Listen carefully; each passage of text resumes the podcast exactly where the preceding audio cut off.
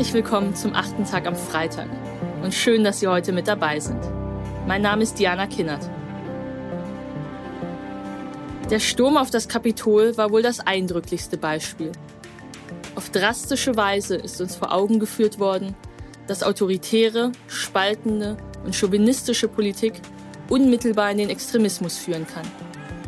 In Outdoorjacken zerreißen sie die Akten US-amerikanischer Abgeordnete schmieren Morddrogen an die Wände des Kapitols. Männer mit Büffelhörnern, Tierfällen, Lederstiefeln treten in musealen Hallen um sich, besteigen die Sessel ihrer gewählten Vertreterinnen und Vertreter. Die FAZ schreibt, hier sieht man die Karikaturen traditioneller Mannsbilder beim Versuch, sich verloren geglaubten Raum zurückzuerobern. Dieses Bild eines autoritären Backlashs ist nicht mit sich alleine. Religiöse Hardliner, Maskulinisten, Alt-Right-Aktivisten, Rechtspopulisten, expliziten Männer machen überall auf der Welt mobil.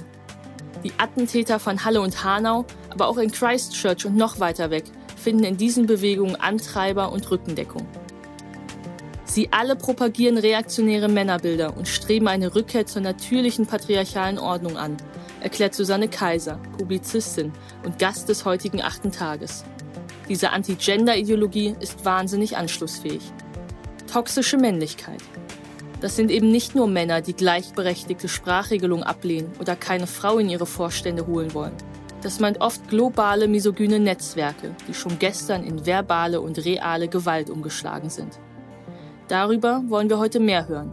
Von Susanne Kaiser im achten Tag am Freitag. Viel Freude.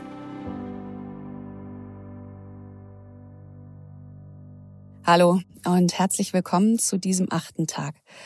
Ich bin Susanne Kaiser und ich schreibe, meistens über die Ränder der Gesellschaft. Jetzt gerade beschäftige ich mich mit bedrohter Männlichkeit und mit dem autoritären Backlash, den wir seit einiger Zeit erleben. Darüber habe ich ein Buch geschrieben, das vor kurzem bei Suchkamp erschienen ist. Es trägt den Titel Politische Männlichkeit, wie Incels, Fundamentalisten und Autoritäre für das Patriarchat mobil machen. Meine These für diesen Podcast lautet, dass das Männliche nicht mehr die Norm ist und dass wir gerade die historisch einzigartige Möglichkeit haben, das Vakuum zu füllen, das an dieser Stelle entstanden ist, nämlich mit einer vielfältigen und inklusiven Vision. Was meine ich damit, dass das Männliche nicht mehr die Norm ist? Lange waren wir ja daran gewöhnt, dass Politiker Männer waren, dass Vorstände Männer waren und wortführende Journalisten auch. Wir haben ganz selbstverständlich von den Politikern, den Journalisten, den Chefs gesprochen und Frauen waren da nicht mal mitgemeint. Das ist jetzt nicht mehr so. Inzwischen zucken auch Hartgesottene innerlich zusammen, wenn jemand nicht korrekt gendert. Frauen und politische Minderheiten geben sich schon lange nicht mehr damit zufrieden, irgendwie mitgemeint zu sein. Die männliche Norm wird nicht nur in der Sprache ganz deutlich in Frage gestellt. Und das ist die Chance, über eine neue Normalität zu diskutieren. Normal könnte in einer Post-Corona-Zukunft sein, dass alle wirklich die gleichen Chancen haben und nicht diskriminiert werden, dass niemand mehr abgehängt wird. In meiner Vision ist die Norm wie ein riesiges Zelt, in dem viele verschiedene Menschen Platz haben und das sich jederzeit vergrößern lässt. Vielleicht wäre das aber auch das Ende der Norm, weil es zu wenig gäbe, das nicht normal ist, das wird sich dann zeigen. Genau jetzt ist jedenfalls die richtige Zeit, ähm, darüber nachzudenken. Wir befinden uns ohnehin gerade am Ende einer Ära in unseren westlichen Gesellschaften. Das Patriarchat geht zu Ende. Das merken wir alle ganz deutlich. Politische Minderheiten, also Frauen, Menschen mit Einwanderungsgeschichte, nicht weißer Hautfarbe oder mit Behinderung, genauso wie LGBTQI-Plus-Personen stellen männliche weiße Überlegenheit und männliche weiße Herrschaft ganz stark in Frage. Und der Platz, der da an der Spitze frei wird, ist umkämpft. Vom Kulturkampf zwischen Liberalen und Konservativen ist die Rede, von Identitätspolitik und mittlerweile auch von Cancel Culture. We will never give up. We will never concede. It doesn't happen. You don't concede when there's theft involved because you'll never take back our country with weakness. You have to show strength and you have to be strong. Our country has had enough. We will not take it anymore. And that's what this is all about. Und hier frage ich mich, ob sich Gesellschaft nicht vielleicht auch anders denken lässt als als Herrschaftssystem mit einer straffen Hierarchie, um die gekämpft wird. Also können wir uns Gesellschaft denn nicht zum Beispiel als friedliches Miteinander vorstellen, in dem jede Person selbstbestimmt leben kann, ohne dafür angefeindet zu werden und in der jede Person einen Platz hat, der nicht als oben oder unten bewertet wird. Momentan sehen wir aber leider das Gegenteil. Ich habe früher viel zu Dschihadismus in der arabischen Welt recherchiert. Seit einigen Jahren aber habe ich das Gefühl, dass große extremistische Bewegungen kein Problem mehr nur von Kriegsgebieten im Nahen Osten sind. Auch in Europa, in Nordamerika und in Australien und Neuseeland gibt es inzwischen radikale Bewegungen. Sie wachsen überall um uns herum, in westlichen Demokratien und aus unseren Gesellschaften heraus. Wir sehen Rechtsextreme, die sich weltweit vernetzen und immer gefährlicher werden. Und wir sehen, wie sich junge Männer im Internet radikalisieren, weil sich Frauen nicht für sie interessieren. Diese Männer, sogenannte Incels, also Involuntary Celibates, unfreiwillig zölibatär Lebende, organisieren ihren Hass auf Frauen online und rufen zur Gewalt gegen Frauen auf. An den Rändern der Gesellschaft, und deshalb erzähle ich das überhaupt, lässt sich ganz gut erkennen, was schief läuft. Extreme Bewegungen sind immer ein Indikator dafür, wo es in einer Gesellschaft Probleme gibt und was für welche. Sie zeigen also auch, was wir besser machen können. Mit der Pandemie ist es so ähnlich, nur in viel größerem Maßstab, weil sie uns alle und die ganze Welt betrifft. Und plötzlich werden Missstände als solche sichtbar. Corona hat uns vor Augen geführt, wo wir als Gesellschaft stehen, wenn es zum Beispiel um Gleichberechtigung geht. Wir haben gesehen, dass Frauen diejenigen sind, die sich mehr um Haushalt und Kinder kümmern, die also immer noch die Hauptlast der unbezahlten Care-Arbeit tragen. Wir haben gesehen, dass Partnerschaftsgewalt gegen Frauen ein virulentes Thema ist. Es ist also nicht so, als wäre Gleichberechtigung längst schon erreicht. Wir sehen, dass Sexismus und die Herabwürdigung von Frauen nicht nur ein Problem von radikalen Incels oder Rechtsextremen oder religiösen Hardlinern ist, sondern ein gesamtgesellschaftliches Problem. Ich denke gerne daran, Linda, dass wir in den vergangenen 15 Monaten ungefähr 300 Mal den Tag zusammen begonnen haben. Ich spreche über unser tägliches, morgendliches Telefonat zur politischen Lage, nicht was ihr jetzt denkt. Es ist übrigens reiner Zufall, dass Tiefs im Augenblick Frauennamen haben. Das wechselt jedes Jahr. Lässt keine politischen Assoziationen zu. Was wir an den Rändern im Extremen sehen, das können wir in der Breite überall finden. Aber mehr noch wirkt die Pandemie auch wie ein Brennglas, in dem sich soziale Tendenzen und politische Entwicklungen, die eh vorherrschend waren, verstärken und beschleunigen. Also durch Corona scheint die Welt extremer zu sein, als sie es vorher schon war. Wir sehen, wie überall in westlichen Ländern Verschwörungstheorien und Querdenkertum immer raumgreifender werden, in virtuellen Räumen und auf der Straße. Wir sahen im letzten Jahr in den USA die Polizeigewalt gegen nicht weiße Menschen eskalieren. Wir sahen rechtsterroristische Milizen auf Straßen patrouillieren und wilde Horden von Trump-Anhängern im Kapitol randalieren.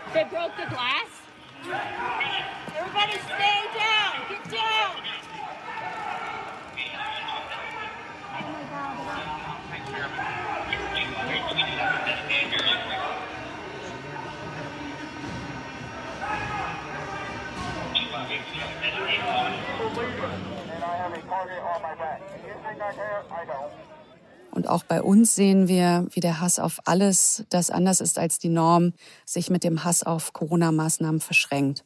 Als wäre das jetzt die ultimative Unterdrückung der letzten Freiheiten.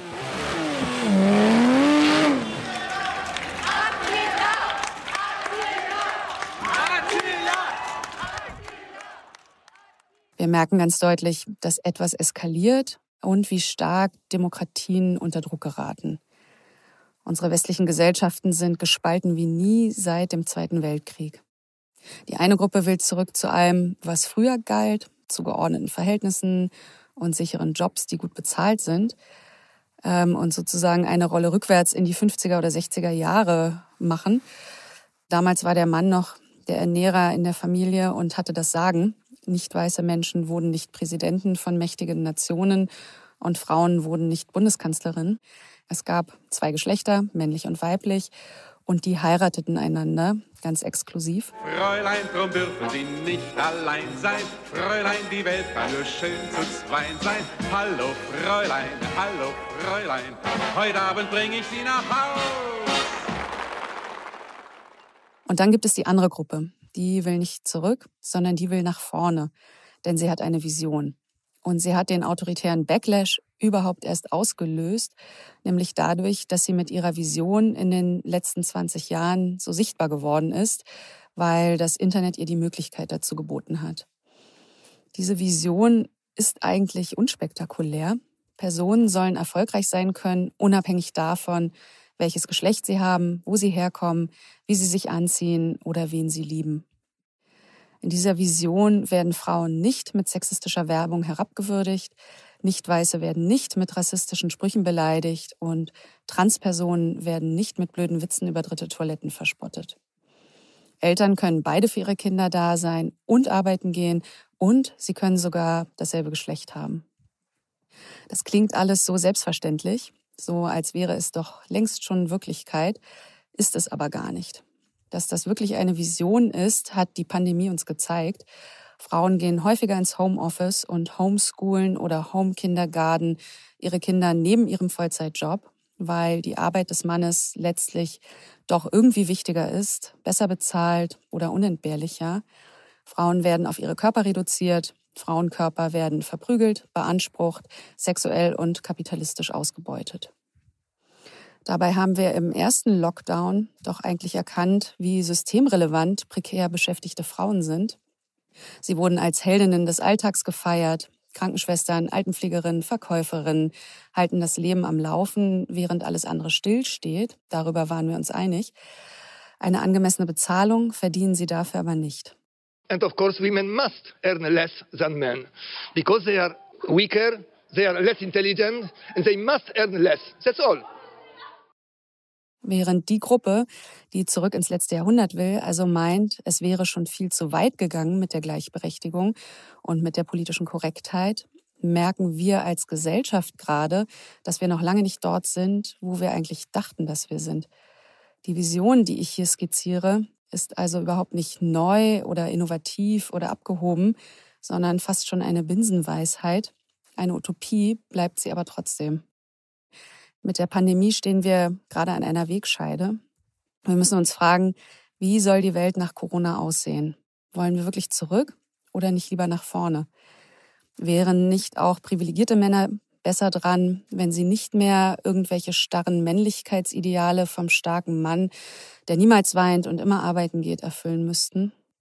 Könnten sich dann nicht alle besser entfalten und ihren Hass in Therapien bewältigen? Könnten wir uns nicht eine weniger kämpferische Wirtschaft vorstellen, in der es nicht mehr um absolutes Wachstum ginge, dass Gewinnertypen an der Spitze der Hierarchie rücksichtslos mit Ellbogen und auf Kosten der Allerärmsten produzieren, wenn sie zum Beispiel mit Lebensmittelpreisen spekulieren? Vielleicht wäre es ja eine gute Idee, wenn Personen mit Bullshit-Jobs weniger verdienen und Personen mit Pflegejobs dafür mehr. Da wächst dann zwar kein Geld, dafür aber soziale Gemeinschaft. Vielleicht brauchen wir die mehr als ständigen Konsum und neue Produkte. Das merken wir doch auch gerade. Doch wie kommen wir dorthin? Wir brauchen nicht weniger politische Korrektheit, sondern viel mehr. Wir müssen bei uns selbst anfangen, im Kleinen. Es ist wichtig, noch viel sensibler mit bestimmten Menschengruppen umzugehen, gerade wenn ich selbst eine privilegierte Position innehabe. Die muss mir noch viel bewusster werden. Irgendwem gegenüber habe ich immer eine privilegierte Stellung und auch die sprichwörtlichen weißen Männer sind nie in allen Punkten immer nur privilegiert. Das ist ja auch nur ein abstraktes Stereotyp.